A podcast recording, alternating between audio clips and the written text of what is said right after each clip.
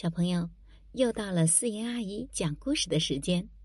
今天的故事是《快乐的生日》。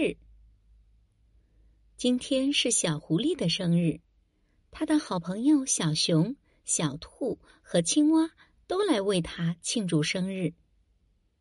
桌上摆着生日蛋糕，大家围着小狐狸唱起了生日快乐歌。看着香甜的蛋糕。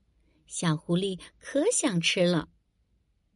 这时，小狐狸突然想起，自己生病时，小熊一直无微不至的照顾自己；自己遇到不会做的题，小兔一直给自己耐心的讲解；下雨时，自己忘了带伞，青蛙毫不犹豫的把伞借给了自己。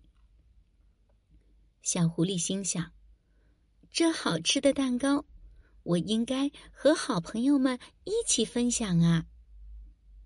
于是，小狐狸把蛋糕分给了小熊、小兔和青蛙，只给自己留了一小块。谢谢，下次我们的生日你也一定要来哦！大家说道。大家一起唱着、跳着，过了一个快乐的生日。